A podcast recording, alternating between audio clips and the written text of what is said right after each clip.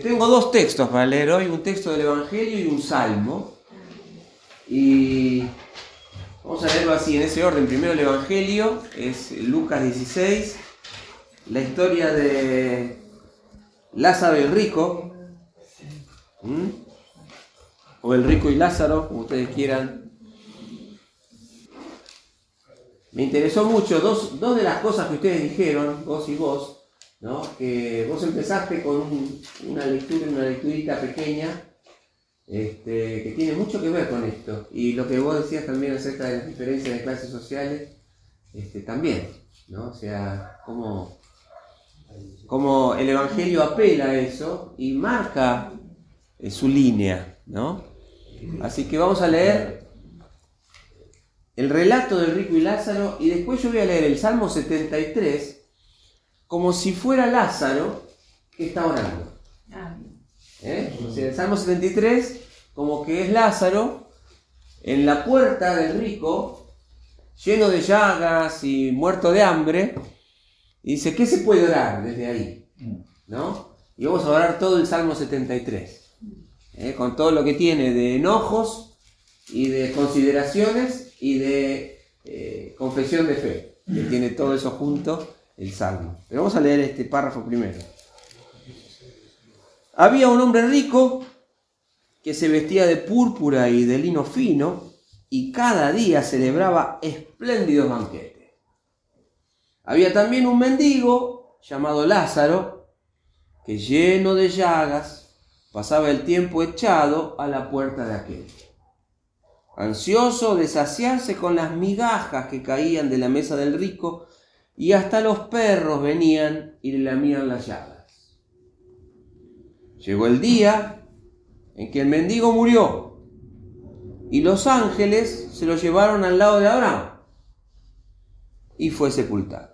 Después murió también el rico y fue sepultado, sin ángeles. Cuando el rico estaba en el Hades, en medio de tormentos, alzó sus ojos y a lo lejos vio a Abraham y a Lázaro junto a él. Entonces gritó, Padre Abraham, ten compasión de mí. Envía a Lázaro para que moje la punta de su dedo en agua y me refresque la lengua porque estas llamas me atormentan. Pero Abraham le dijo, Hijo mío, acuérdate que mientras vivías, tú recibiste tus bienes y Lázaro recibió sus males. Pero ahora aquí Él recibe consuelo y tú recibes tormentos. Pero además hay un gran abismo entre ustedes y nosotros, de manera que los que quieran pasar de aquí a donde están ustedes no pueden hacerlo, ni tampoco pueden pasar de allá acá. Aquel respondió, Padre, entonces te ruego que envíes a Lázaro a la casa de mi padre, donde tengo cinco hermanos, para que les advierta a fin de que no vengan ellos también a este lugar de tormento. Pero Abraham le respondió, pero ellos tienen a Moisés y a los profetas, que los escuchen. Y aquel contestó, no lo harán, padre Abraham, pero si alguien de entre los muertos va a ellos, sí se arrepentirán. Abraham le dijo, si no han escuchado a Moisés y a los profetas, tampoco se van a convencer si alguien se le levanta de entre los muertos. Ahí está. Un relato. ¿Por qué Jesús cuenta este relato? No es fácil decir por qué y por qué Lucas mete este relato en ese punto de su evangelio. Todo el evangelio de Lucas, todo el evangelio es muy, diríamos, de tratar las cuestiones económicas. Léanlo alguna vez con esa visión y si no vayan repasando así página por página cuántas cosas dice acerca del dinero, de la administración, de la generosidad, de la pobreza, de los ricos. Está lleno, todo el Evangelio de Lucas está lleno de eso. Lleno, lleno. De hecho, este, por ejemplo, el, Evangelio de Mateo este, tiene las bienaventuranzas, pero el de Lucas tiene bienaventuranzas y ayes. Dice, bienaventurados los pobres, pero ay de los... Eh, ¿Por qué? ¿Por qué tanto? Así que este es un evangelio particular en ese sentido. Y a mí me llama la atención esto del, del relato este, que es como una parábola que inventa Jesús para enseñar algo, algo. ¿Qué querrá enseñar con esto? Y como decía un amigo mío, si esto es el Evangelio, en algún lado tiene que tener una buena noticia. Habría que descubrirla, ¿no? Este, así que eso decía mi amigo Mansur, ¿eh? que venía del Líbano. Había nacido allá. Y decía, si esto es el Evangelio, hay que encontrarle la buena noticia porque seguro que la tiene. Les digo dos o tres cosas que a mí me llaman mucho la atención. Primero, el contraste es obvio, es, gigantesco el contraste entre un tipo que está vestido de lino fino todo el tiempo y banquetea todas las noches, al otro que está del lado de afuera de la puerta, muerto de hambre, lleno de llagas, enfermo. El contraste lo hace a propósito, ¿no? hay mucha distancia, mucha distancia. Pero enseguida me aparece algo que también es obvio, pero no se ve tan rápido, es que Lázaro tiene nombre y el rico no. Eso es muy, muy interesante. Y también pensé que casi todos nosotros conocemos a muchos pobres por nombre y sabemos dónde viven y todo. Y quién maneja el mundo no lo sabemos. Este, no tenemos los nombres. Conocemos algunos nombres de algunos más o menos más ricos que aparecen en los diarios, en los noticieros, qué sé yo. Pero quién maneja el mundo, eso no lo sabemos eso está más, más oculto, ¿no? No tiene nombre. Había una canción en su momento que decía, el cruel no tiene nombre y en cambio tiene nombre su destino. Usted preguntará por qué cantar. También ocurre acá en, esta, en este relato que cuando mueren los dos no ocurre lo mismo. Dice, muere el pobre Lázaro y vienen los ángeles a buscarlo y se lo llevan al seno de Abraham, decía la Reina Valera 60, este, acá dice lo lleva al lado de Abraham, y también murió el rico y fue sepultado. No hubo cortejo de ángeles, no hubo, ya, ahí marca que hay una, una diferencia, pero evidentemente no va solo a la sepultura porque después la siguiente imagen está en el Hades. El Hades es como decir el infierno, el Gehenna, decían en, arameo, este, que era el quemadero. Este, el Gehenna era el basural de Jerusalén, donde se tiraban todos los desperdicios y se prendía fuego, para que haya menos bichos, nada más que eso. Así que Jesús usaba esa imagen a propósito, ¿no? Este, Gehenna, según el Evangelio. Pero ocurre algo también muy interesante, y es que desde un lado digamos, se ve el otro, pero no hay tanto contacto. Y eh, algunas versiones dicen que hay un, gran muro que divide las dos partes, o una gran cima, un gran, este, un enorme pozo, este, que no se puede llegar de un lado al otro. Y yo sí, eso es una interpretación mía, ¿no?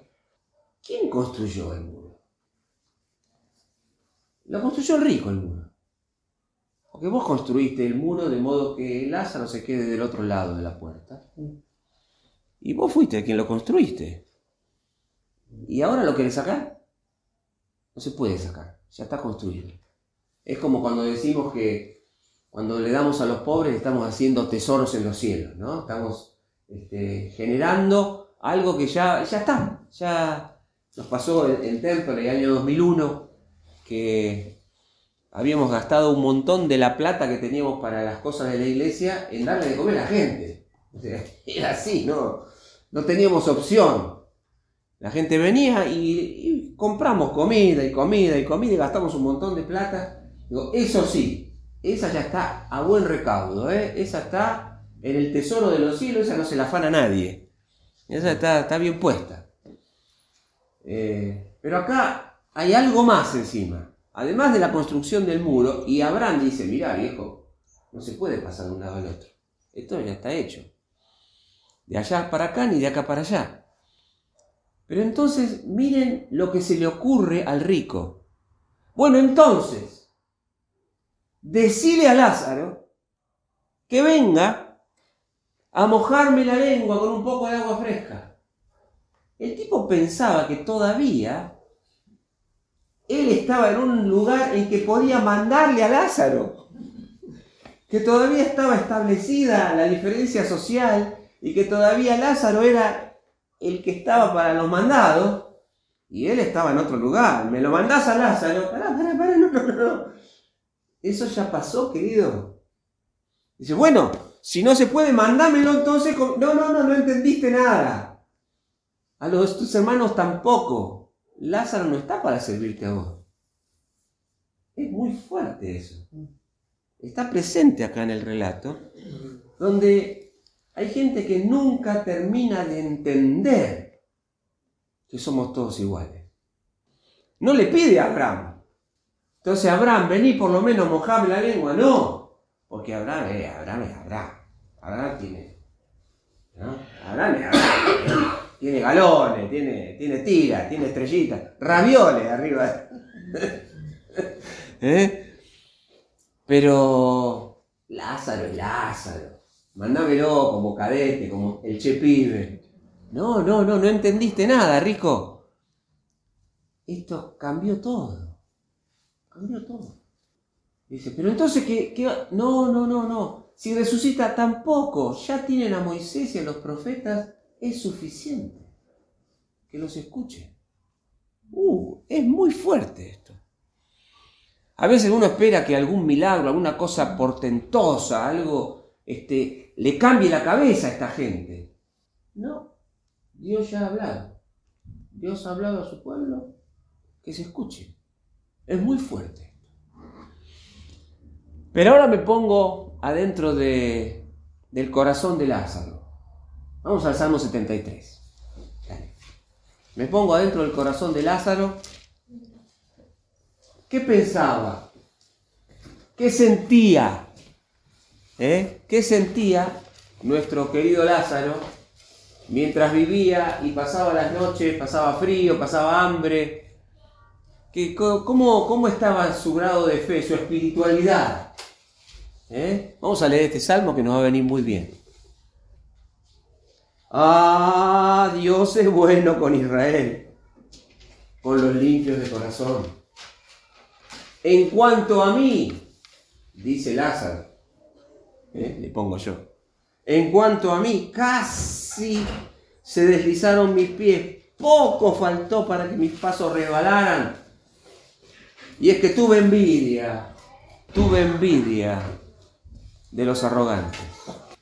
Al ver cómo prosperaban esos malvados, yo veía cómo entraban toda la comida, entraba todo, venía la gente de, de pilcha, una, todas las carrozas, todos los amigos del rico venían. Yo veía todo eso.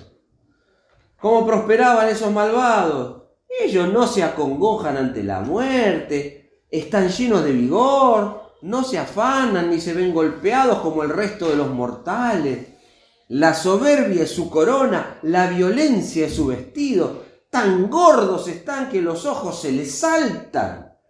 Siempre satisfacen los apetitos de su corazón. Esta es la mirada de Lázaro acerca del tipo que está del lado adentro de fiesta en fiesta. Entre burlas, hacen planes malvados y violentos. Siempre hablan con altanería. Decile a Lázaro que venga y me traiga. Siempre hablan con altanería con su boca ofenden al cielo, con su lengua denigran a la tierra. Por eso el pueblo de Dios se vuelve a ellos y absorben sus palabras como si bebieran agua. Ahí está el punto difícil de que la gente los admira, los envidia. Hasta dicen, eh, ¿cómo vas a verlo Dios? De esto no se enterará el Altísimo. Bien puede verse que estos impíos se hacen ricos sin que nada les preocupe.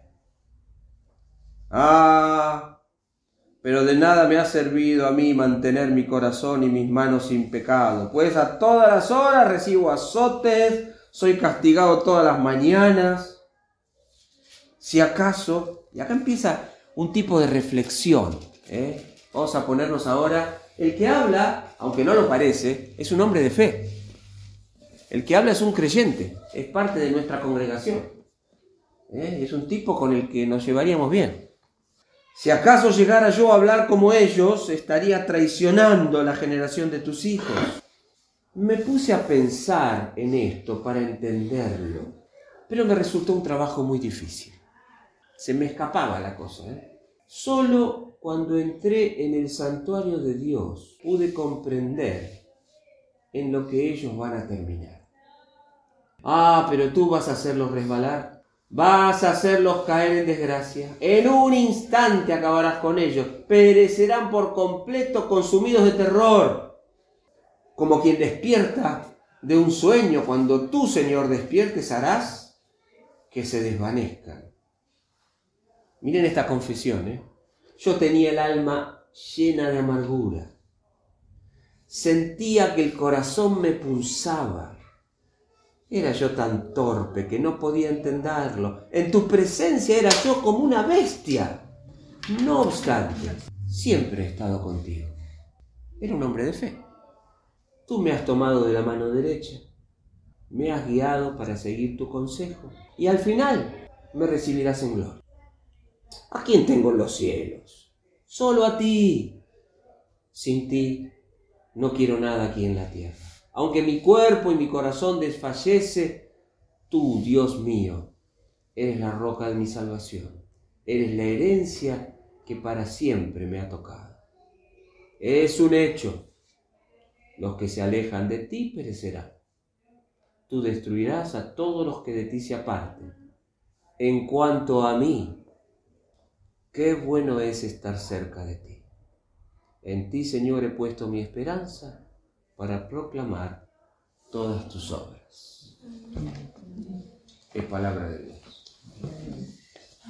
Esta es la oración de Lázaro, ¿está bien? ¿Está bien? Son dos textos, los ponemos juntos para que se iluminen mutuamente. Y para que nos iluminen a nosotros. Y para que nos libren de ciertas culpas porque nosotros también, hay días que envidiamos, hay días que nos ponemos furiosos, hay días que golpeamos la mesa, no puede ser. O solamente a mí me pasa. ¿No? ¿Ustedes también hacen cosas así? Ah, bueno, entonces está mejor. Por eso yo que un día digo, pero será... Y digo otras cosas. Y tenemos nombres y imágenes, gente más lejana, más cercana. Pero también nos tenemos a nosotros mismos cuando nos sentimos por un rato los mendigos en la puerta. Y que para hacer,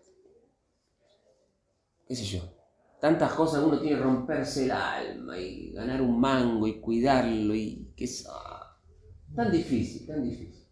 Y nos suben todos estos pensamientos. Pero yo soy un salame, Mira esta gente, todo lo que hace. Y acá dice, ah, pero yo, yo no entendí nada. ¿Por qué? Y porque si yo fuera como ellos, traicionaría a la generación de tus hijos. Y ahí me siento iglesia. Y no puedo ser como ellos.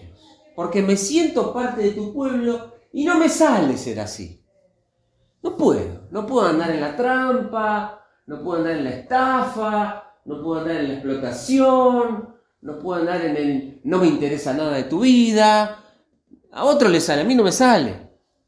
Entonces sufro más. Eso es esto, el texto está acá. ¿Eh?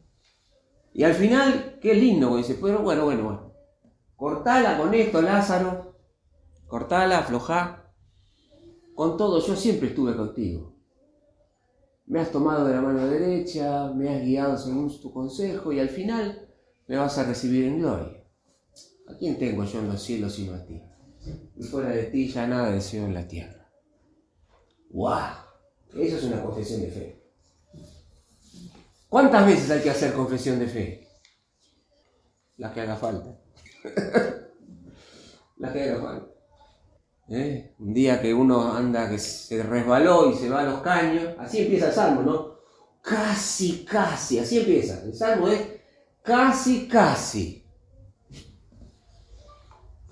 Pero bueno, me tomaste la mano derecha, me guiaste. al final me recibirás en gloria. No está mal, está bueno.